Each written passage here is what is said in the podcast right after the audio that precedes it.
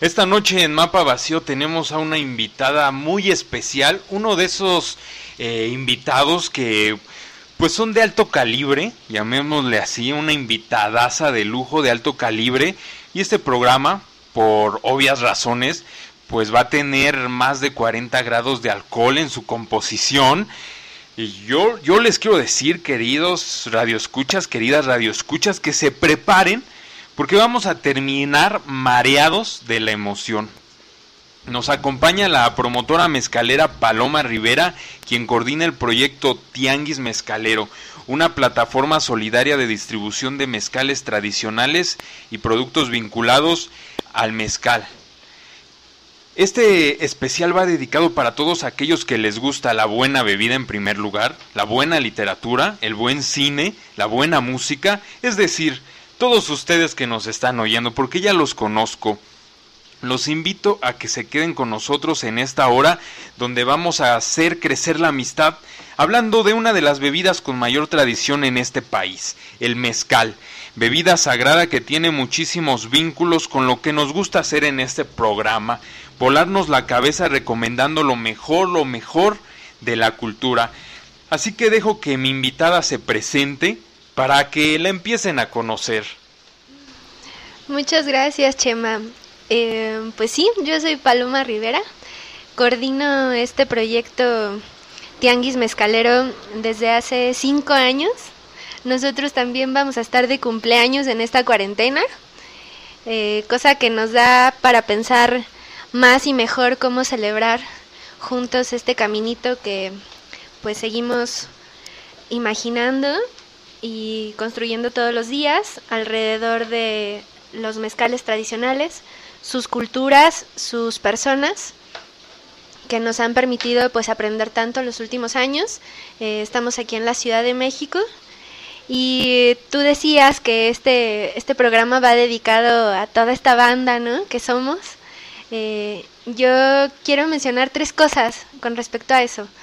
Eh, quiero recordar que Hoy se cumplen 21 años de la huelga estudiantil de la UNAM y eso eh, tiene una repercusión directa con que nosotros estemos acá, ¿no? Con que hayamos podido estudiar, con que yo haya conocido el mundo del mezcal y ahora les cuento un poco más.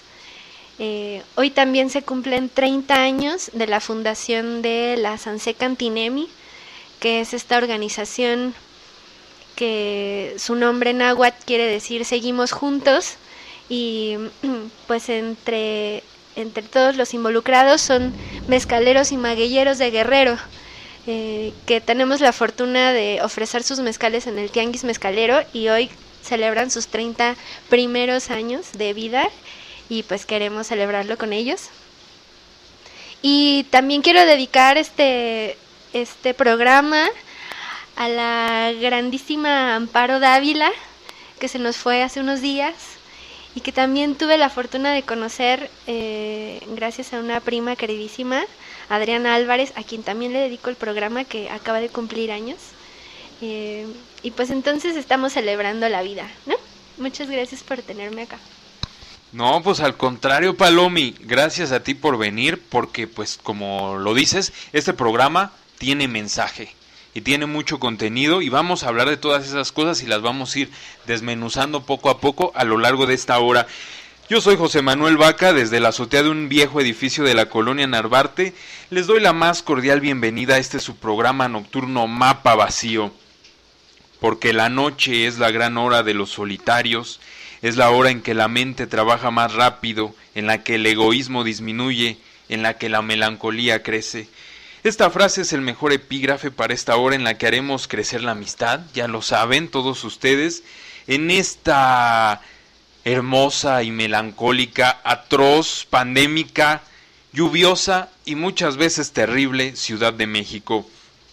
Todo lo que quieran preguntarle a la invitada de esta noche, ya saben que nos pueden escribir por Facebook en la página Mapa Vacío, programa de radio, o a mis redes sociales o a las redes de la invitada también. Ahí vamos a estar este, muy atentos a todo lo que nos quieran comentar, sugerir, decir. Ya saben que aquí siempre les hacemos caso. Y yo les tengo eh, una deuda porque en el programa pasado nos fuimos sin poner la rola. No, ¿cómo puede ser eso posible? Nos despedimos, nos fuimos del aire y nunca pusimos la rola y eso que la estuvimos ahí anunciando. Eh, pues sí, esta rola es Hush de Deep Purple. Y bueno, recuerden que este programa llega a ustedes gracias a nuestro patrocinador Utabar en sus dos sedes, Donceles 56 Colonia Centro y Utabar Insurgentes, Insurgentes Norte 134 Ciudad de México. Yo los dejo con esta rolota de Deep Purple.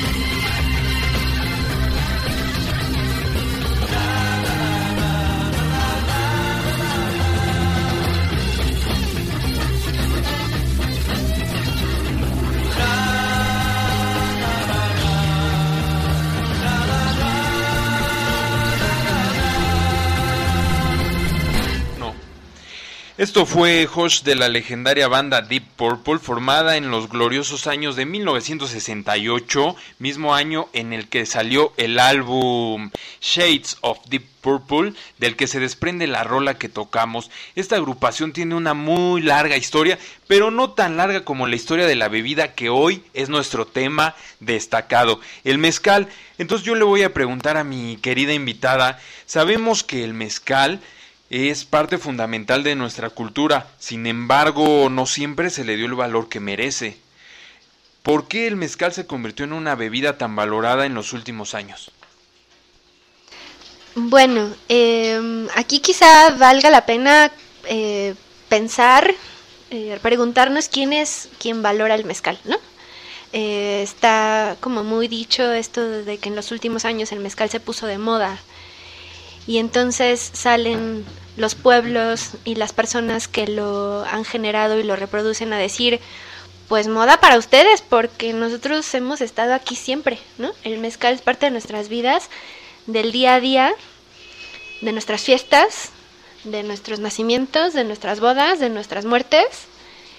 Y entonces, bueno, esto que sucede sí en, en las ciudades, ¿no? En nuestros ecosistemas de asfalto, eh, lejos de las, de las regiones mezcaleras, ¿no? de, de las cunas.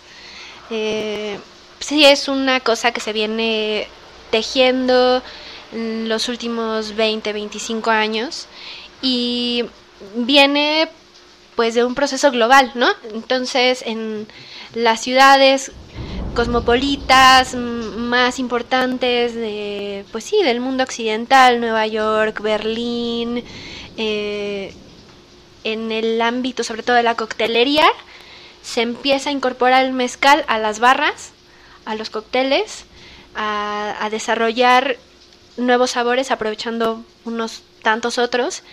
Y entonces pasa esta cosa muy curiosa que viene una valorización distinta desde fuera del país, desde otras personas que no necesariamente eh, tendrán tanto conocimiento conocimiento tan cercano de esta bebida, por decirla así como una bebida, eh, esta práctica cultural, este, este nodo comunitario, ¿no? Eh, y entonces es como de afuera hacia adentro que se empieza a revalorizar, repensar, reconsumir, eh, reapropiarse de, pues de un destilado de agave, ¿no? Como el mezcal. Sí, lamentablemente siempre pasa así que no es hasta que eh, fuera de nuestro territorio nacional empiezan a aprovechar algo que es de nosotros cuando empezamos nosotros a verdaderamente darle el valor y el aprovechamiento que merece eso. Si bien como tú mencionas, pues el mezcal eh, siempre ha sido bien aprovechado. Y yo te quiero decir, te quiero preguntar más bien, eh, lo importante a veces también es, como mencionamos, lo que está dentro de nosotros, y en este caso la historia emocional, la íntima, la que hace que algo cobre verdaderamente sentido. Por eso te quiero preguntar, ¿cómo es que inició tu historia con el mezcal. ¿En qué momento te enamoraste de esta bebida? Bueno, voy a tener que servirme un poquito porque esto requiere. Bien. Eh, pues mira, esto inicia en, en mis épocas de estudiante. Entonces por eso es tan importante mencionar esto de la huelga de la UNAM, ¿no? Para mí la UNAM y haber estado allí y haber estudiado en esa universidad como un universo, eh, me abrió básicamente las puertas de lo que ahora es mi vida entera. Eh, el mezcal como un proyecto de vida eh, que me permite reencontrarme además con mi propia historia, ¿no? Yo me conmuevo profundamente de la relación que las personas que aprovechan el maguey no solo para hacer mezcal, sino para hacer pulque, para, para rescatar las fibras, para construir sus casas de los agaves. Eh, esta relación, pues, eh, a mí eso me, me, conmueve, me encanta. Empiezo a investigar más y más y empiezo a darme cuenta que eso está relacionado de por sí con mi propia raíz, ¿no? Que sobre todo la ubico en este sentido por el lado de mi madre, que es de Guerrero, y que mm, de vez en cuando nos cuenta, ¿no? Como de niña, las, las veces que iba a visitar a sus abuelos y que llegaba del internado en el que creció y tal, una vida muy difícil, ella corría, ¿no? Por la milpa y, y todas estas memorias de la tierra, del olor de las guayabas, del viento de la noche y de las estrellas, es lo que uno va a ver cuando va buscando el mezcal, ¿no? Eh, o cuando está en esos lugares donde el mezcal lo encuentra a uno. Eh, no he visto cielos más estrellados, más preciosos que, que en zonas mezcaleras, ¿no? Y, y entonces esto es como, bueno, eh, ir encontrando de qué estamos hechos, de dónde venimos eh, y hacia dónde queremos caminar, ¿no? Porque las personas que más me inspiran en esta vida son eh, estos campesinos, ¿no? que se han convertido en mis amigos, que me han abierto las puertas de sus casas, que han transformado sus vidas hacia adentro y hacia afuera con profunda generosidad, con sabiduría, que me hacen a mí pensar pues que em, hay que hacer cosas tan importantes como las que ellos hacen, ¿no? Y eso quizá puede empezar por colaborar con ellos, colaborar desde donde estamos, ¿no? Y bueno, hace rato cuando nos estábamos preparando para empezar este programa, nos, estábamos, nos estabas platicando de que el mezcal en realidad te encontró a ti y que te fue envolviendo, digamos, atrapando en su mundo eh, mágico y yo te quiero preguntar, porque tú tienes un proyecto bien interesante que se llama Tianguis Mezcalero. Para todos los que nos están oyendo, pues este proyecto es una plataforma de difusión y distribución de los mezcales, pero para que nos platique este Paloma con más a detalle, pues yo le voy a dejar el micrófono para que sea ella quien nos platique de esto y de cómo fue que el mezcal la fue llevando hasta convertirse en lo que soy, una promotora, un especialista en mezcal? Pues mira, el... tengo como 10 años de mezcalera, ¿no? Eh, de que el mezcal me encontró, me encontró em, precisamente en una degustación que dio el tío Corne en el marco de una exposición que organizaron en el Museo Estudio de Diego y Frida Kahlo, eh, allá al lado del San Angelín, alrededor de el maguey y su representación en las artes plásticas. Entonces, bueno, muchas cosas me llevaron a esa exposición, entre, entre ellas el gran responsable de que yo esté acá y haciendo lo que hago y que hacemos con el mezcal, pues es el Eduardo Quintanar, que era mi, mi profesor en ese entonces en la universidad y ahora es como una de las personas más importantes en, en mi vida y mi gran amigo. Y, y entonces, bueno, él estaba eh, como parte del Conavio desarrollando eh, parte de estas investigaciones alrededor del agave, de sus usos, aprovechamientos.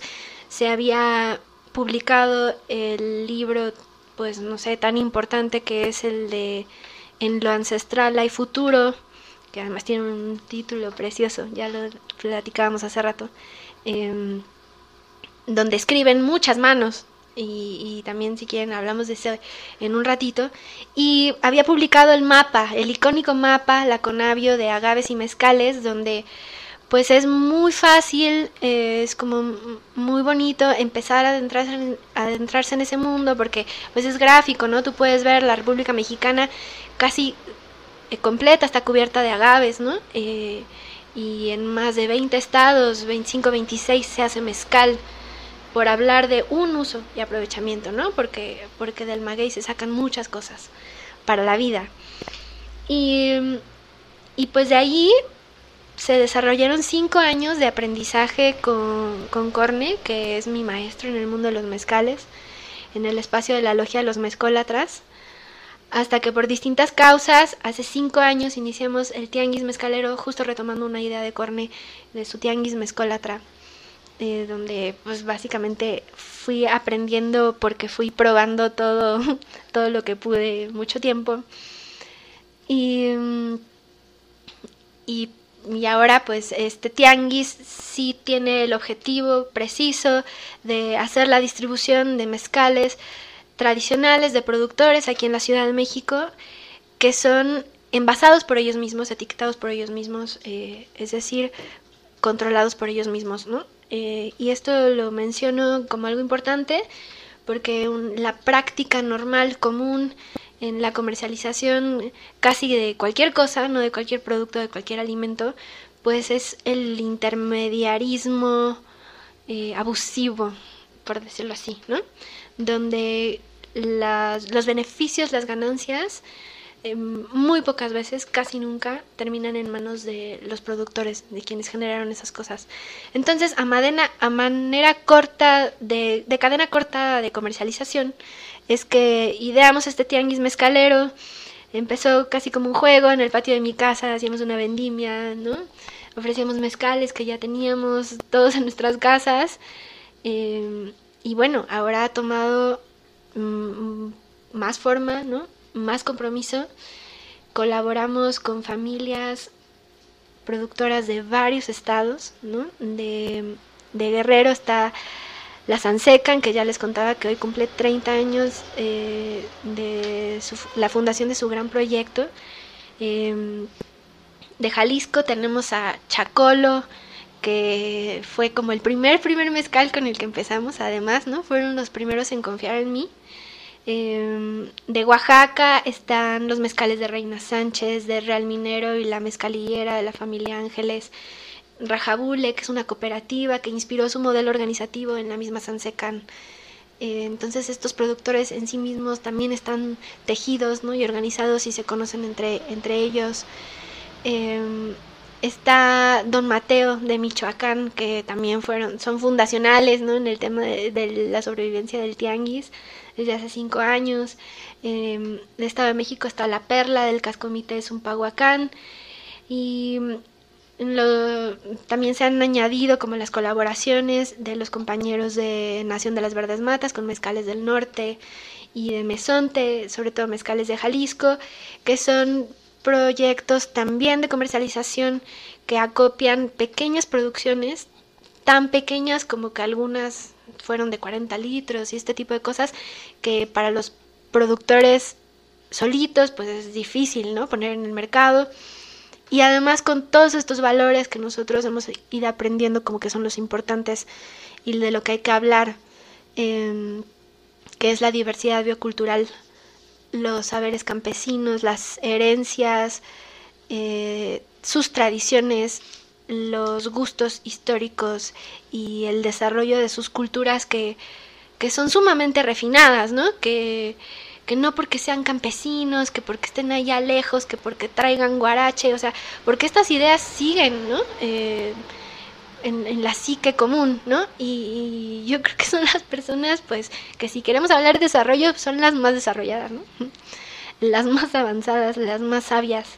Eh, queremos hablar de las cocinas, de la comida, de los alimentos, de la fiesta, del trabajo de las familias y el trabajo de las mujeres que es fundamental para que estas tradiciones sobrevivan, eh, de las historias de vida de estas personas que son, ya te digo, súper inspiradoras, ¿no? Que hay historias desgarradoras, que son obviamente historias de pobreza, que son historias de violencia en muchos casos, de migración, de pérdidas, de un sacrificio impresionante. Em, en esta, además, como pugna permanente entre lo que es legítimo y lo que es legal, ¿no? Por ejemplo, eh, de ser reconocido en un mundo que no lo reconoce, aún tantos años después, tantas luchas, ¿no? Tantas historias. Eh, hablar de estas personas y pues todo desde la autogestión, desde, desde el trabajo que ponemos nosotros, desde lo que nosotros vamos generando, lo que vamos reflexionando a partir de nuestra práctica, ¿no? Muchas veces hacemos y ya luego pensamos en lo que hicimos, ¿no? Como a ver, ¿cómo salió, no? Como, como caminando, esto no quiere decir que es descuidado, pero en esta inteligencia distinta de ir sintiendo las cosas, de ir observando el panorama, las necesidades de las personas involucradas. No es algo que yo decido y ya, pues, ¿no? Por mis calzones, esto se hace así. No. Esto se construye entre todos quienes hemos participado. Hay muchas manos, ¿no? Involucradas en este caminito. Y pues lo que queremos es sobre todo el, el pago justo para el trabajo de nuestros compañeros productores y ser una plataforma de comercio sostenible, ¿no? Que, que es que ellos puedan seguir produciendo bajo sus condiciones, que son las condiciones históricas, familiares, que ellos han decidido, que ellos han aprendido como las valiosas, que son las hermosas. Y, y pues que ellos reciban lo justo por esto que nos ofrecen, ¿no? Luego además de tantos años.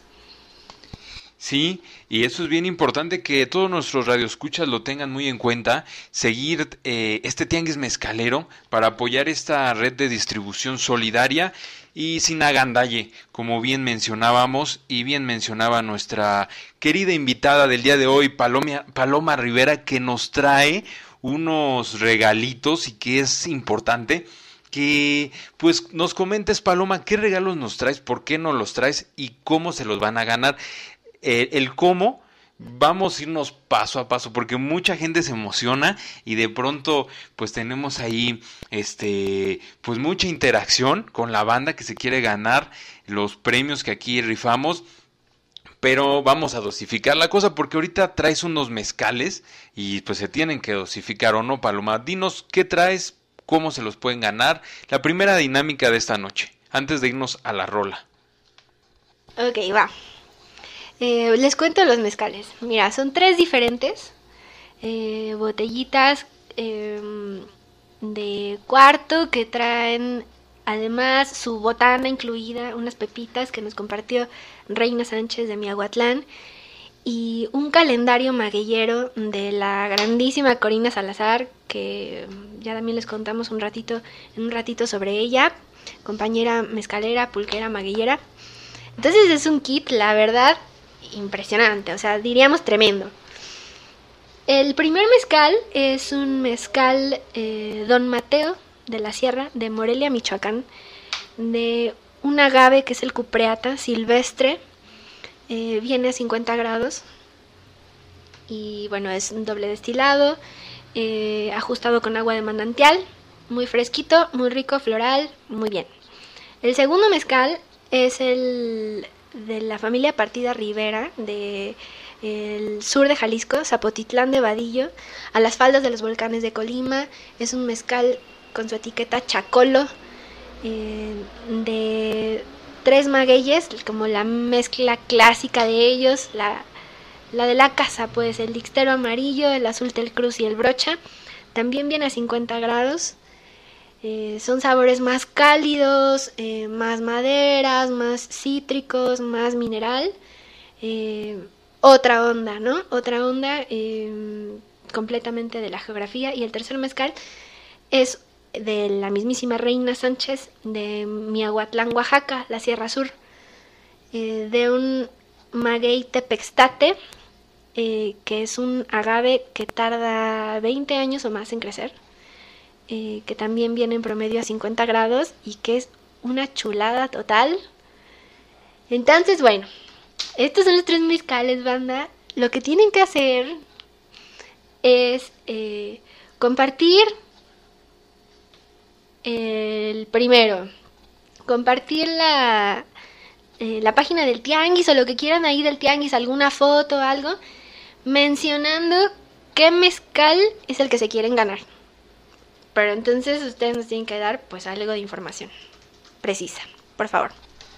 Pues ya oyeron, queridas radioescuchas y queridos radioescuchas, tienen que compartir algo de la página oficial Tianguis Mezcalero que nosotros ya la hemos compartido en nuestras redes sociales, Mapa Vacío, programa de radio, compartir alguna foto, cualquier post, este, incluso la misma página y darnos algo de información lo que quieran y sobre todo poner qué mezcal se quieren ganar. Cuando hayan hecho todo eso, saquen el screenshot, mándonoslos y nosotros sabremos quién se los va a ganar este primer mezcal que ustedes mismos creo que lo van a elegir, cuál se van a querer ganar. Y bueno, nos vamos con la rola porque esto apenas comienza, esto es de resorte y se llama alcohol.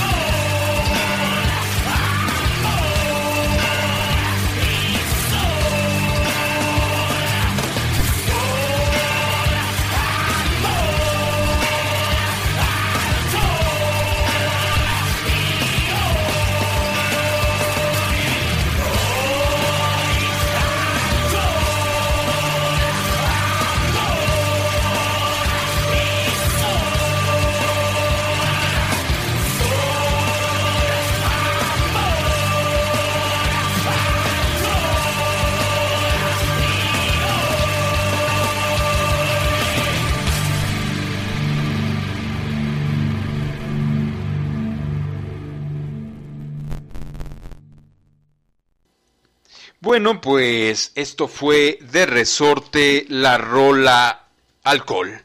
Vamos a mandar a los saludos que son bien importantes para este programa. El primero es para Ivette Pradel, para Alfredo Miranda, para Roberto Nava, para Luis D.L., el felino, también Angelina Vangelin que dice saludos a la banda mezcalera de la Constancia de Nombre de Dios Durango. Como no, también saludos hasta Durango, porque pues aquí Palomi, pues los radioescuchas son bien mezcaleros. Tenemos a Abraham, eh, Abraham, Hernández, que él es fiel marchante del Tianguis Mezcalero. También le mandamos saludos. Y la dinámica estuvo súper reñida para que se llevaran ese mezcal. Estuvo tan, tan, tan reñida. Pues hay sorpresas, hay noticias importantes y las va a dar Paloma Rivera. No, es que yo creo que esto nos tiene con mucha sed. A muchos y, hay empates. Justo a las 10.33 contestaron dos personas lo bueno es que contestaron cosas distintas, entonces se van de una, dos mezcales. Se va para Adrián Vázquez, el tepextate de Reina Sánchez. Y para Mike Morales se va el cupreata de Don Mateo, de la familia Vieira Vargas. Qué bárbaros, ¿eh? Bueno, queda allí el chacolo, que pues tienen que estar al tiro con lo que platiquemos para ver cómo hacemos para que se vaya ese. Sí, vamos a ver cómo le hacemos. Estén bien atentos porque pues la dinámica va a estar también este de alto calibre, de alta producción y destilación. Nosotros vamos a seguir platicando del mezcal que hay mucho que contar, Paloma, sobre todo porque el mezcal está vinculado también a luchas de resistencia social y eso es bien importante que lo comentemos en este programa. Ya en el bloque anterior nos has estado platicando de cómo las familias, este, en realidad, pues son familias que están resistiendo el embate también de otras industrias que le hacen este pues ahí le quieren hacer la, la llave china al mezcal, incluso pues competencias también desleales. Y entonces quiero preguntarte cómo, cómo es la producción mezcalera, cómo es este, pues todo este trabajo de las familias para poder distribuir, difundir sus productos y también para comercializar este el mezcal y vivir de eso. Pues la la cadena productiva del mezcal en estos términos tradicionales, artesanales. Eh, campesinos históricamente, es súper compleja y está relacionada con toda una forma de vida, ¿no? Eh, digamos, no podemos aislar la explicación de la existencia del mezcal eh, pues como si, si eso, ¿no? Si, si se pudiera separar, porque el mezcal tiene que ver, em, pues para empezar con su materia prima, que es el maguey, que tiene que ver con la milpa, pero tiene que ver con los bosques, eh, tiene que ver con que no solo se aprovecha para hacer el mezcal, sino eh, se extrae pulque, se pueden aprovechar sus fibras, em, sus, los grandes tallos de los quiotes para la construcción, o se pueden no aprovechar, ¿no? Hay magueyes que son valiosos en sí mismos y que existan por sí mismos allí, porque son hermosos, ¿no? Estos ornamentales que, que, bueno, se entiende muy bien, no sé, cuando vamos al Jardín Botánico de la UNAM, que yo me la paso yendo al Jardín Botánico, es un lugar favorito y es precioso para también empezar a conocer de esto. Y entonces tiene que ver pues con la forma de vida, con cómo se valora la vida, cómo se desarrolla y para, para qué hacemos lo que hacemos, que es para enriquecernos, ¿no? Para alimentarnos, para tener nuestras familias. Em, entonces, eh, pues esa parece ser una lógica que está fuera de la lógica del mercado, en la que en realidad vivimos en, en este mundo global, ¿no? Em, para hacer mezcal se necesita además una colectividad. Hay muchas personas trabajando en un palenque, ¿no? Que son estos lugares donde sucede la destilación, la fermentación, la molienda, varios de los procesos. Em, pero también se necesita de una comunidad, se necesita de un territorio. Y eso sucede en un tiempo distinto que el tiempo de la prisa y de la prisa y apresurado del mercado, ¿no? El mezcal se hace de el, del maguey que tarda por lo menos 5 años en crecer y en estar maduro para poder ser cosechado y para poder aprovecharse sus azúcares. Entonces no es un cultivo anual como otros, no se puede estar cosechando ni una ni varias veces al año, mucho menos varias veces. Probablemente lo coseches cada 6 años, ¿no? Y hay magueyes como el tepextate que les platicaba que, que ya, se, ya se fue de regalo que tardan 20 años o más en crecer, ¿no? Entonces es una relación distinta con tu entorno. Em, y bueno, supongamos que entonces ya tienes tu tienes tus magueyes porque tienes tu tierra y lo puedes cosechar y eso te implica eh, pues el corte, ¿no? La jima famosa de las pencas, eh, hay, hay cabezas de maguey muy muy grandes, ¿no? Las, piñas, que se conocen coloquialmente, eh, que alcanzan la media tonelada de peso, ¿no? Porque hay muchísimas especies de agave, em, más de 200, de las cuales más de 50 se aprovechan para hacer mezcal. De esas especies, sus variedades, y entonces allí caben muchísimas cosas, muchísimos tamaños, muchísimas cualidades respecto de la fibra o de si concentran más azúcar o menos. Eh, y entonces esto de los tamaños, bueno, pues hay cabezas de maguey que, no sé, pesan 30 kilos, que pesan 80, 100, 120, que puedes cortar, que puedes trasladar y eso de todos modos sigue implicando mucho trabajo. Hay piñas que te digo, alcanzan la media tonelada de peso, bueno, eh, y no están ahí como al pie del camino, ¿no? Eh, muchos magueyes aún se siguen aprovechando en su, en su calidad de silvestres, ya muchos empiezan a cultivarse o se llevan cultivando y cuidando este, varios años, pero el punto es que es un trabajo físico eh, tan arduo como cualquier actividad campesina, ¿no?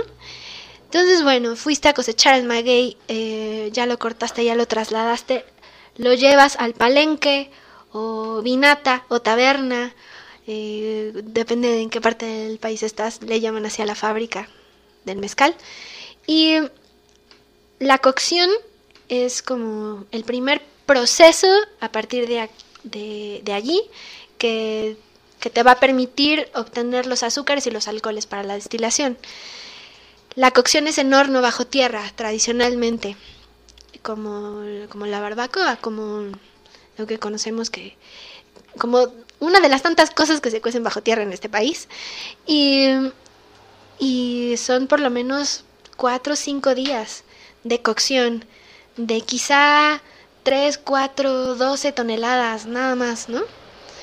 Eh, luego de la cocción y de que esas piñas ya cocidas reposen un tiempo a la sombra, eh, se muelen, muchas veces se muelen a mano, se sigue moliendo a mano. Esas plantas durísimas, ¿no? Los agaves del, del cerro, de la barranca, muy fibrosas, eh, se siguen moliendo a mano, ¿no? Ya empiezan a incorporarse tecnologías a la producción eh, que pues los más cuidadosos justamente buscan que no vaya en detrimento de el sabor final no de la calidad del producto. Y luego de la molienda pasa la fermentación que igual puede tomar no sé de una a dos eh, a tres semanas dependiendo de la temperatura, de, en fin, la fermentación es, es un proceso fundamental para la generación de los aromas y sabores del mezcal. Es muy importante la calidad del agua que, que en ello se implica. Y ya al final es la destilación. O sea, nosotros pensamos que hacer mezcal es destilar maguey y no. No es destilar maguey. O sea, uno no va a hacer mezcal si le dan una receta, ¿no? Así como las revistas de cocina y tal, no. Em, y la destilación puede ser una, puede ser dos, pueden ser tres, ¿no? Hay, hay muchos, muchos saberes, muchas técnicas eh, alrededor del mundo del mezcal. Lo que te decía, ¿no? El número de plantas con las que se trabaja a lo largo del país, el número de estados que hacen mezcal y dentro de los estados las regiones.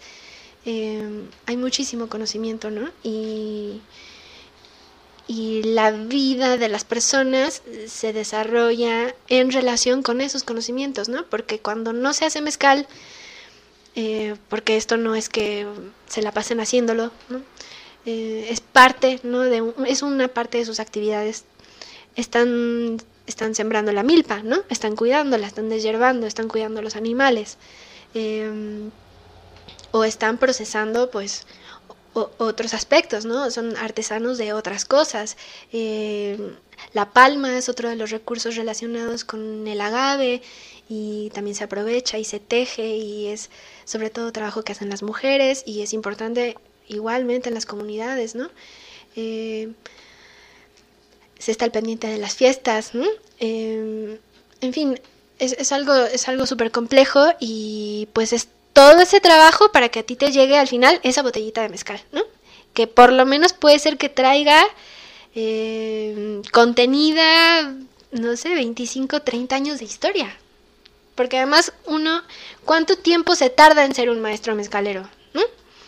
em, hacer mezcal es como cocinar y uno va aprendiendo a cocinar y cada vez cocina mejor. Y llega un momento en el que ya tienes un plato maestro, ¿no? Entonces, así, así es. Eh, has dicho algo bien importante, Paloma. Cuando uno destapa una botella, se bebe el primer trago, está bebiendo una tradición que no solo tiene que ver con los 30 años de historia de esa familia o persona que hizo el mezcal, ese maestro mezcalero, sino que viene mucho más atrás de una tradición de muchísimos años atrás. Entonces tenemos muchas historias en este proceso. Yo te quiero preguntar, tú cuando te acercaste a conocer a las familias mezcaleras con las que trabajas directamente o cuando eh, te empezaste a involucrar en el tema mezcalero, ¿qué de todas esas historias eh, fue, fue para ti la más importante? o la que tú recuerdes o alguna anécdota que nos tengas en relación al mezcal.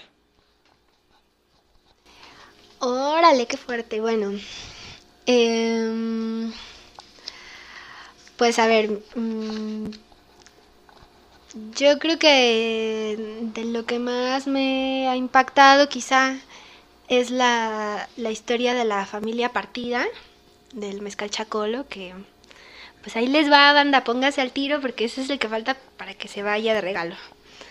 Em, ellos están allí en el, sur de Jalisco, en el pueblo de Zapotitlán de Vadillo. Y, pues entonces uno piensa en Jalisco y piensa en tequila, a fuerza que piensa en tequila. Y curiosamente, en Jalisco hay muchísimos tipos de destilados de agave, ¿no? Podríamos clasificarlos a todos, quizá como mezcales, pero desde el nombre son distintos, ¿no? Y entonces hay mezcales, hay tuscas, hay tepes, hay barrancas, hay raicillas. Y, sin embargo todo se ha metido en el mismo saco de, del tequila, ¿no? Entonces, esta, esta familia partida, pues imagínate tener como como de, de aquel contra el que estás luchando a la industria tequilera. O sea, como de qué tamaño te imaginas ese enemigo, ¿no? Y sin embargo, eh, pues han resistido a lo largo de los años y, y yo pienso que también tiene que ver con, con como el ímpetu, el ímpetu de los padres, sí, ¿no? Quizá Macario y Margarita, que son extraordinarios, curiosísimos y, y, y todo lo que tocan lo, lo, vuelven así como fuente de vida. Y que son nueve hermanos. Entonces, como que en sí mismos ya son una colectividad, ¿no? Un buen. Este. Una buena tropa, ¿no? Para la batalla. Y entonces Macario eh, pues su vida trabajó en muchas rancherías, hasta hace poco tiene su propia taberna, ¿no? Hasta hace menos de 30 años quizá. Eh, y lo que les ha costado tener su, su marca, ¿no? Su lugar de producción, pues es admirable, ¿no? Todo el trabajo que han hecho. Y entonces al Macario, pues como a todos, en Jalisco y a muchos, y en esta dinámica de, de desposesión y de desplazamiento de la gente mediante el mercado, ¿no? Porque las tequileras van comprando plantas y terrenos y todo sin discriminar. Le llegan estas propuestas de, de película, de que abren un, un portafolio con miles y miles y miles de pesos y sobre la mesa y tú dime cuánto quieres por esto que tienes. O sea, yo quiero tus plantas, tu tierra, ya, llégale, ¿no? ¿Cuánto quieres? Y Macario les dice que no. Y se los ha dicho varias veces. No, yo lo que quiero es seguir trabajando. Eh, no quiero, ¿no? Tu dinero, no quiero... Para mí la riqueza está en otra parte. Yo lo que quiero es seguir trabajando porque eso es seguir viviendo, ¿no? Eso es seguir teniendo a mi familia. Y pues hoy en día, ¿quién se niega a eso? ¿Y quién se niega así? Y, y no conforme con eso, luego pasa que él mismo dice, eh, vieras que no gano, ¿no? Con esto, como diciendo, pues, los pesos que me entran, pues, ¿no? Vieras que no gano, pero cómo me divierto. Qué interesante anécdota, qué padre, y esas son las luchas que vale la pena contar, las anécdotas que vale la pena contar. Y bueno, nos vamos con una rolita que se llama Caution y es de The Killers.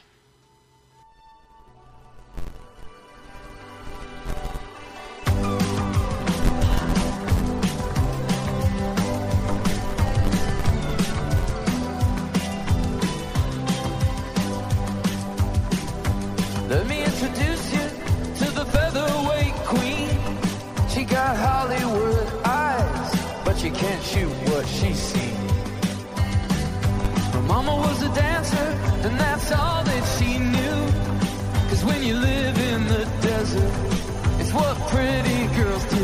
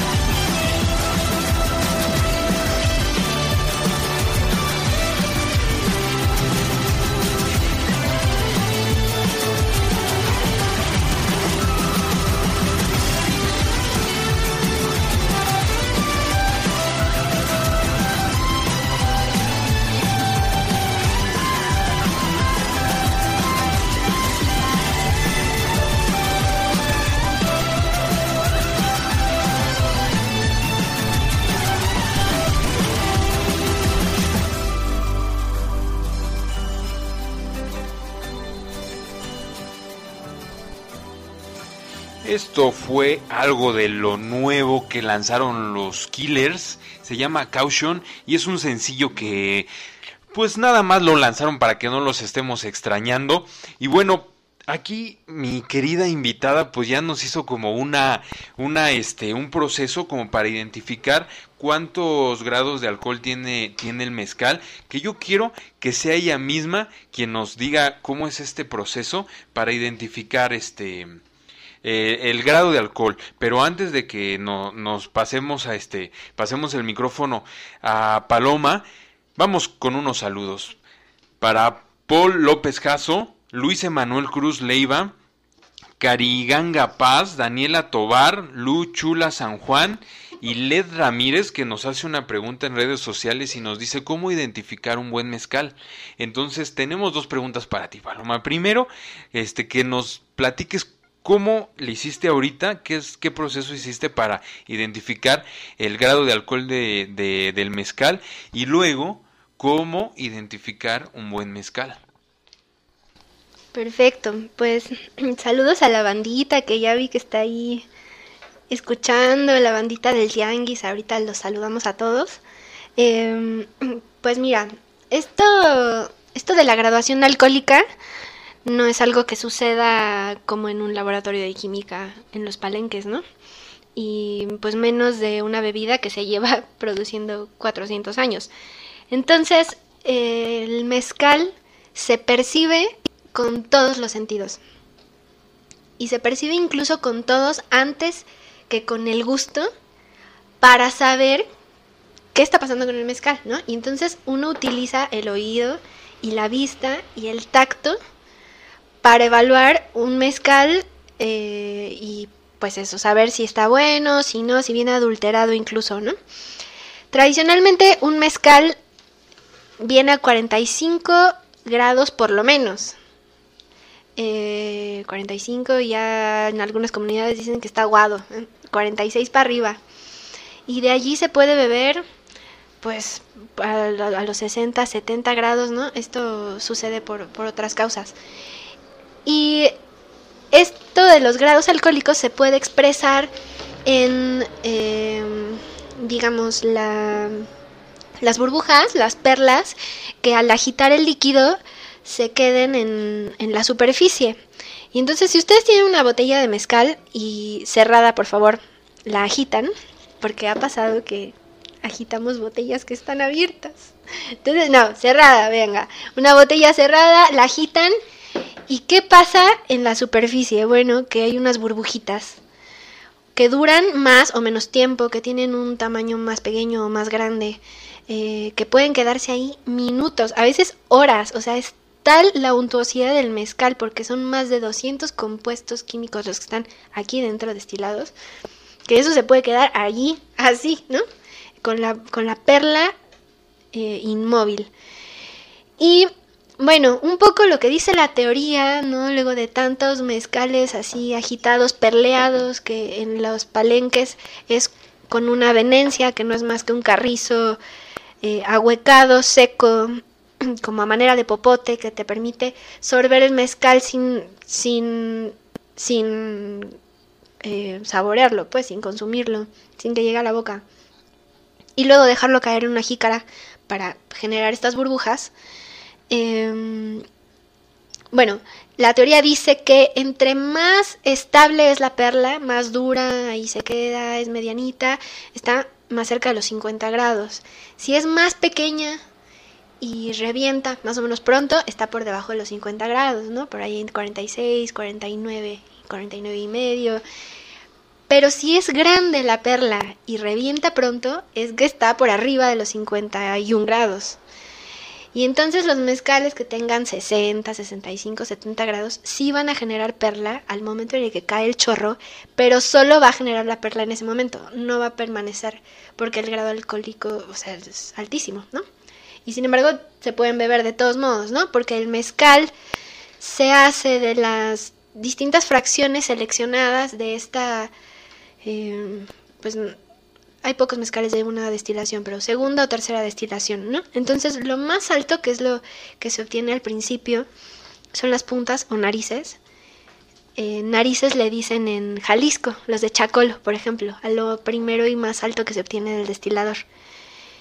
Y, y bueno, luego el cuerpo del mezcal y luego las colas, ¿no? Lo más bajo en alcohol, con los sabores como más ácidos. Esas dos, tres partes son las que se ajustan para hacer el mezcal. No todo lo que se obtiene de la destilación es mezcal, ni sirve ni es rico, ¿no? Entonces hay veces que se, se beben solo las puntas, ¿no? Las que vienen entre 70 80, ¿no? Eh, y son las que más sabor tienen. En, el, en los alcoholes es donde se conservan los aromas y sabores, ¿no? Entonces, pues vas a beber más maguey entre más alcohol bebas. Eh, y bueno, entonces con esto de las perlas, visualmente uno puede saber que es un buen mezcal si se producen porque vienen por arriba de los 45 grados. Tiene que ser transparente, ¿no? Eh, los mezcales tradicionalmente no se añejan, no pasan por madera. No queremos que nos sepa a madera, que nos sepa a agave. Eso es lo que queremos, ¿no? Si la metes a madera, pues ya tiraste al traste los 20 años que tardó en crecer la planta, ¿no? Ya no, ya no te sabe ni la planta, ni el suelo, ni nada. Ni la fermentación, te sabe la pura madera. Eso no. Bueno, eso no nosotros, ¿no? Este. Esto no es la verdad del mezcal, ni mucho menos, ¿no? Es una. un pensamiento, una visión. Y, y bueno, por el olfato, ¿no? Eh, tomando un poquito del mezcal entre las manos, dejando que se evapore el alcohol, eh, lo que tiene que oler al final es el maguey cocido. Y ustedes lo van a identificar, porque seguro lo pueden recordar de otras veces que lo han consumido. Porque si huele a caña, pues entonces no es el maguey cocido. Y si huele a otra cosa, pues ya ustedes sabrán. Qué interesante lo que nos está diciendo Paloma Rivera, especialista en mezcal. Pues ya lo saben cómo este pues consumir lo bueno, ¿no? Ya ustedes saben. Y como bien dicen, pues ya ustedes sabrán lo que toman, si quieren tomar de lo bueno o no, pero este, como este programa es de recomendaciones, quiero preguntarle a nuestra invitada pues que nos recomiende su top de tres tipos de agave, de los más chidos. Y luego, después de eso, que nos digas tu top de, de mezcales. No, eso no se pregunta. Es muy difícil. Bueno, a ver, eh, voy a hacer trampa. y de por sí los mezcales son irrepetibles. Estos mezcales, ¿no? Eh, la producción artesanal, en las cosechas, eh, en, en- sí, en la época del año en la que lo hagas, en la mano que lo hizo, en la mezcla de magueyes que utilizaste o no.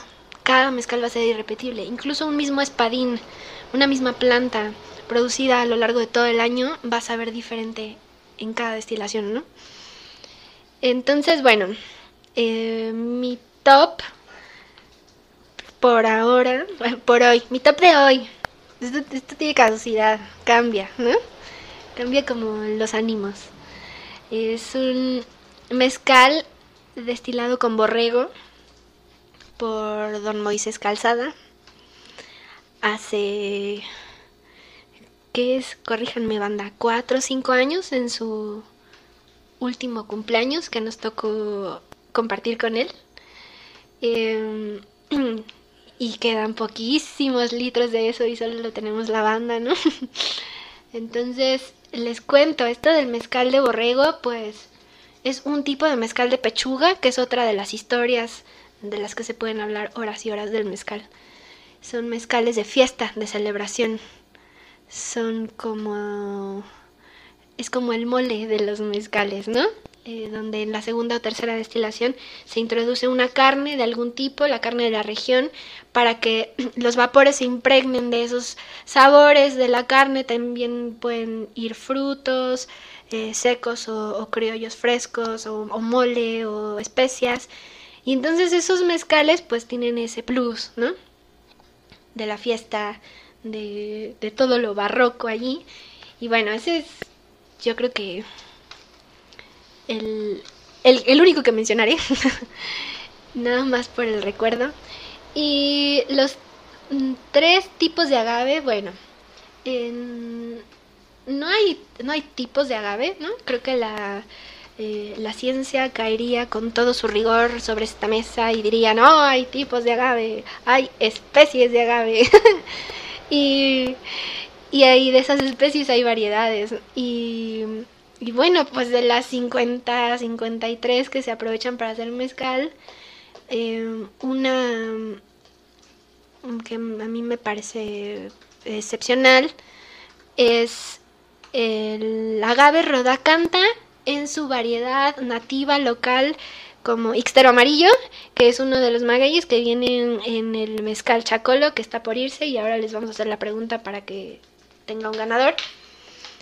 Y es un mezcal eh, de un maguey eh, de, de un territorio donde también a la planta viva le llaman mezcal, ¿no? Y entonces eh, puedes ir a la mezcalera y estás yendo a la maguillera o al maguillal, no necesariamente a, al bar.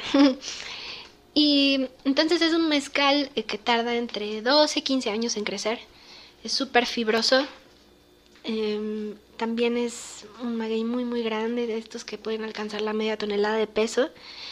Y es emblemático de, de esta región, de esta familia que está a, la, a las faldas de los volcanes de fuego y nieve de Colima, pero del lado de Jalisco.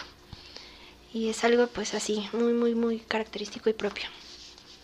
Y bueno, pues yo les voy a compartir una especie de música que este me la recomendó mi querida invitada, me pasó una playlist que también vamos a colgar en nuestra página de Mapa Vacío que nada más y nada menos esta playlist es para mezcalear y así se llama la playlist en Spotify para mezcalear.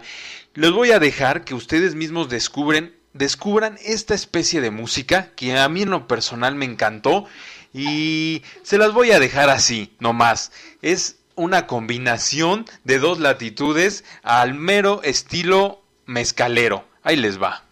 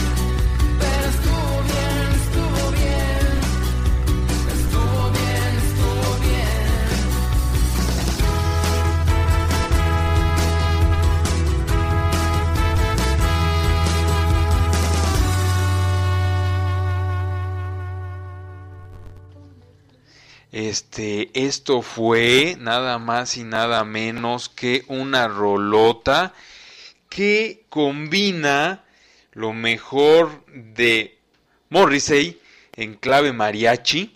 Se llama Estuvo bien, Suede Head es el cover de la banda Mexi Ray, una combinación que toma canciones del británico Morrissey, las toca en español en clave mariachi y ha tenido un éxito inesperado como los mezcales y el programa del día de hoy que hemos tenido un éxito inusitado porque pues este todos quieren ganarse un mezcal y nos vas a hacer una pregunta Paloma para generar esta dinámica de abundancia y regalos. Muy bien, banda. Pues el mezcalito chacolo que queda se lo va a llevar la primera persona que nos que nos diga compartiendo algo del contenido de del tianguis mezcalero, cómo le llaman a las puntas del mezcal allá en Zapotitlán de Vadillo. Hace rato lo dijimos. Ándenle, pues este mezcal se va a ir a buenas manos porque solo los que pusieron atención van a saber esta respuesta. ¿La puedes repetir, Palomi, para que no digan que este nada más la dijimos una vez? Muy bien, ¿cómo le llaman a las puntas del mezcal en Zapotitlán de Vadillo, ahí donde Chacolo? Muy bien, pues esa es la pregunta y este programa se nos está acabando. Nuestro peor enemigo es el tiempo. Tenemos que hablar de algo importante porque vamos a pasar a recomendaciones literarias y en ese sentido también es importante mencionar que eh, hace pocos días pues perdimos a escritores destacados de México, sobre todo a la gran escritora, novelista, cuentista y poeta Amparo Dávila, que está relacionada también con el tema que estamos hablando. Y yo quiero que ustedes por favor conozcan a esta escritora, les voy a les voy a hablar de ella, pero antes de hablarles de ella, quiero compartirles un poema que se llama Semblanza de mi muerte, que vale muchísimo la pena para estos días calurosos, y no solo calurosos, sino raros, lluviosos, que de pronto todo cambia y lo que amanece ya no anochece. Y pues vamos a compartirles este poema que me gusta mucho, se llama Semblanza de mi muerte y no hay nada mejor que recomendar a un escritor compartiendo algo de su obra, leyéndola y escuchándola. Esto es Semblanza de mi muerte. Semblanza de mi muerte. Amparo Dávila. Que no muera un día nublado y frío de invierno y me vaya tiritando de frío y de miedo ante lo desconocido, ese mundo de sombras sin rostro que camina siempre a mi lado o me aguarda al doblar la esquina, y ese misterio insondable que no logramos develar y que angustia y perturba la existencia.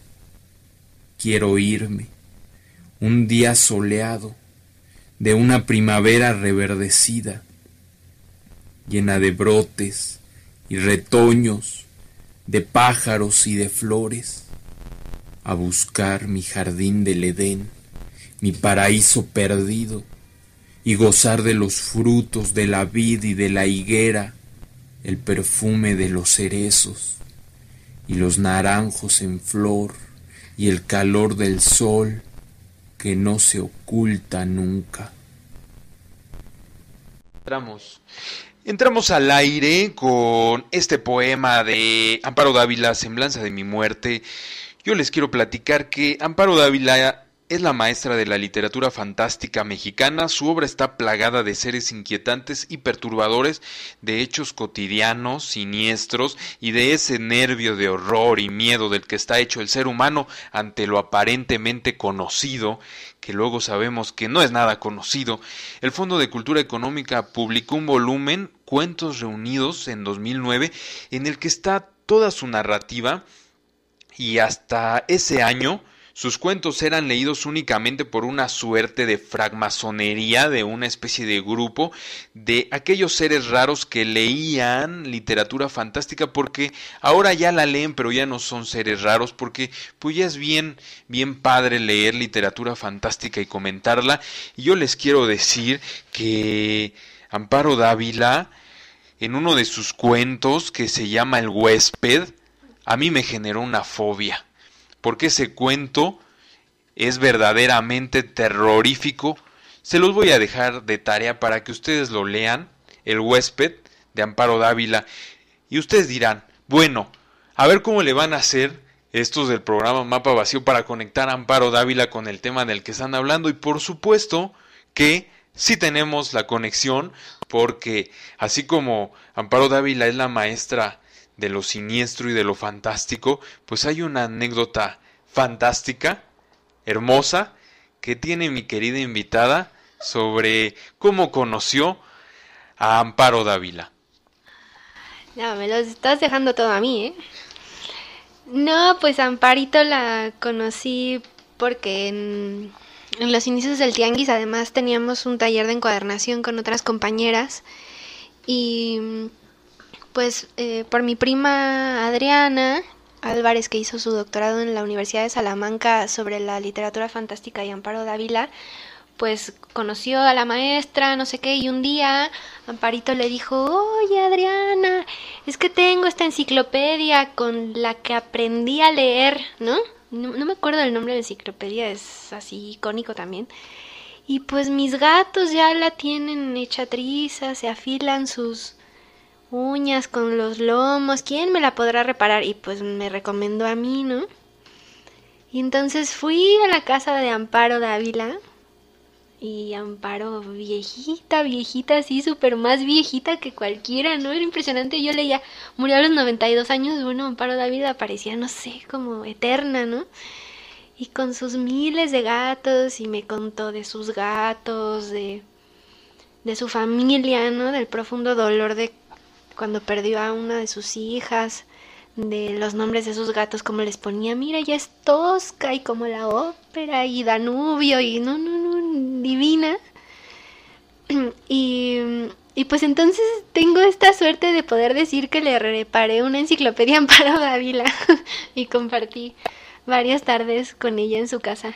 Muy bonita. Bueno, pues este programa se nos está yendo de las manos y no nos vamos a ir sin que le preguntemos a la invitada, pues, qué, qué lecturas, qué libros, qué autores nos recomienda para algo bien fundamental en esta vida que es mezcalear. ¿Qué nos recomiendas?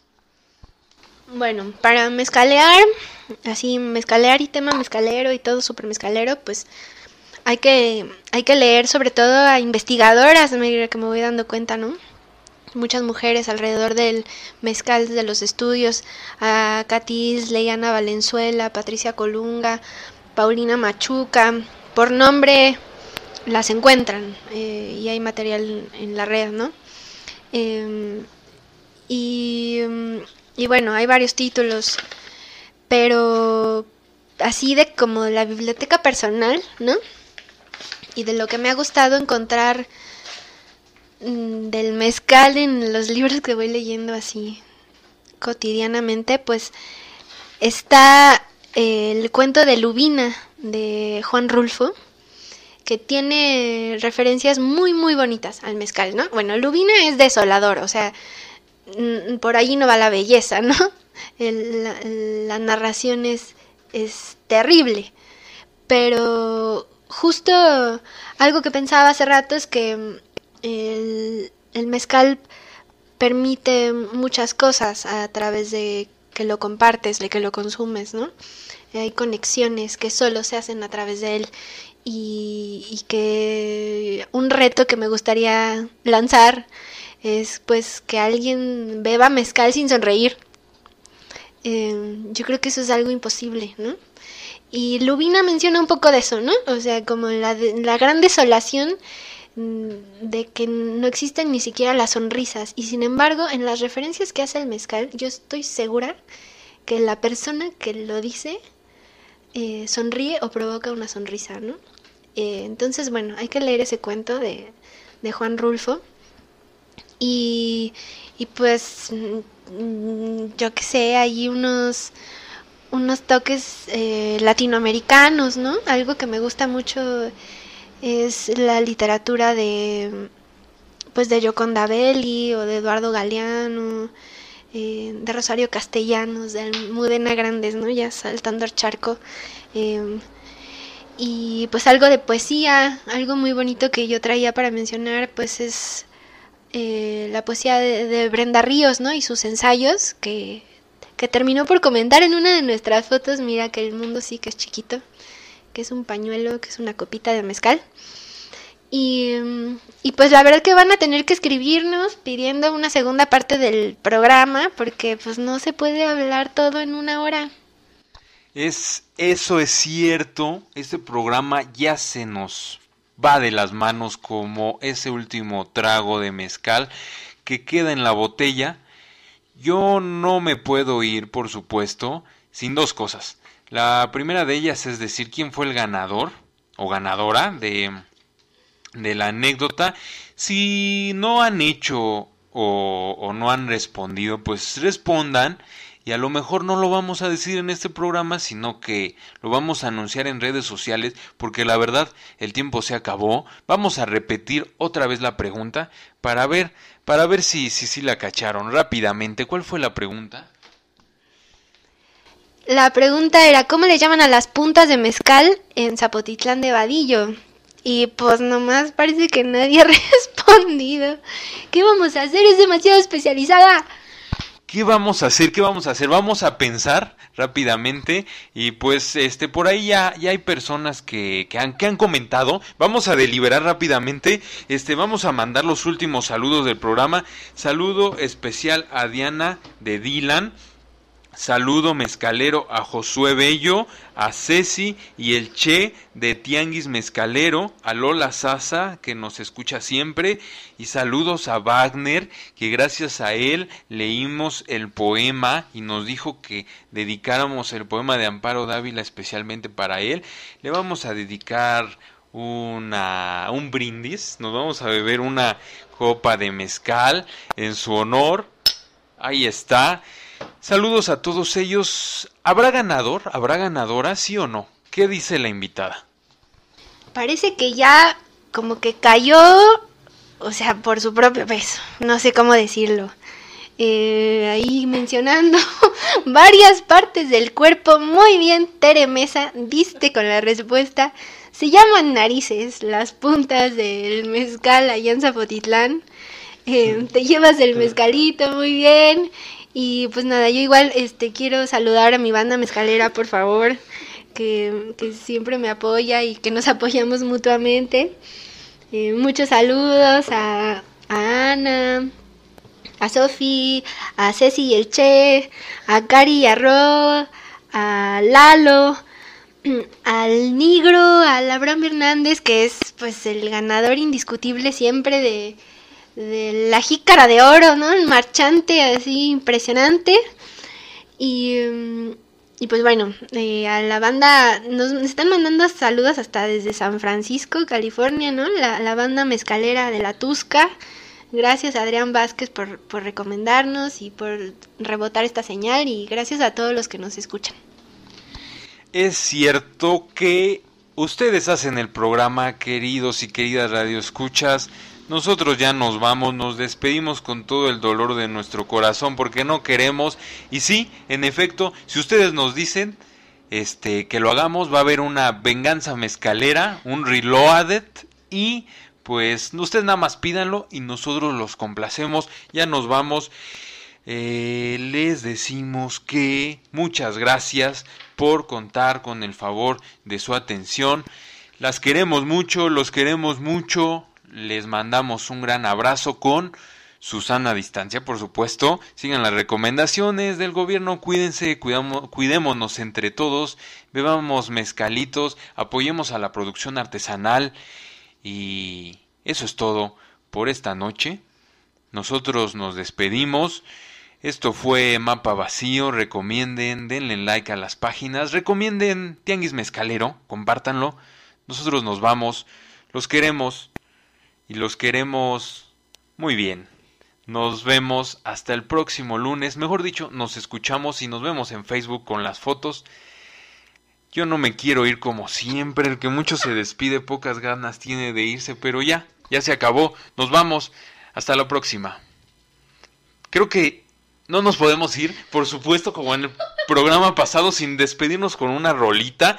Y esto voy a, voy a incumplir las reglas, las reglas de la vida, porque las reglas a veces se tienen que cumplir y en cuestión de música no se tienen que cumplir, sobre todo porque pues la música es algo muy bello y vamos a poner algo que que no ponemos usualmente en este programa y esas son las reglas que nos vamos a saltar, nuestras propias reglas porque aquí dijimos este es un programa de buena música y vamos a poner a Incienso Mulato con una rola que se llama Son del Mezcal. Espero que les guste algo que no acostumbramos pero que igualmente debemos de poner. Nos vemos, hasta la próxima.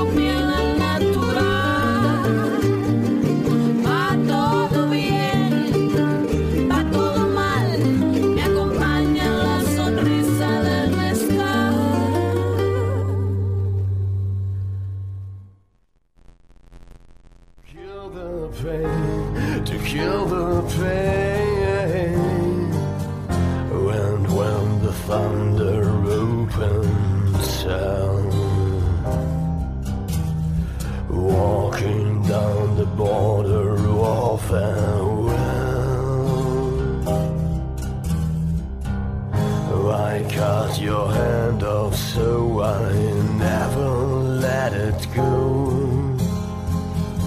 Restless the final, the climax of the show.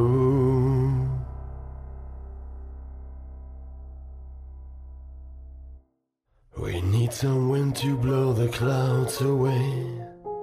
We need a sun to dry the rain.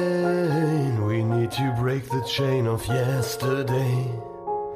We need a storm to cure the pain. We need some wind to blow the clouds away. We need a sun to dry the rain. We need to break the chain of yesterday. We need a storm to cure the pain. Some wind to blow the clouds away. We need it today. We need it today. We need a sun to dry the rain. To kill the pain. To kill the pain.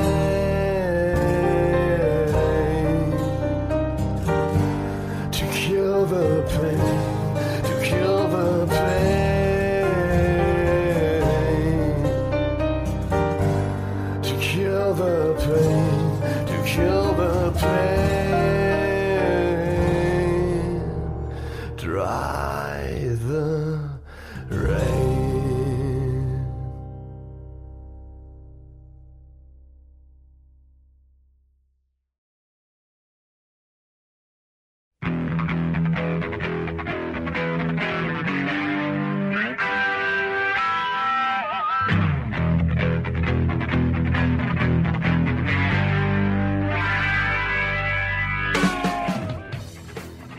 Escucha tu programa Almas Motorizadas, en donde la adrenalina pura está al borde de la locura.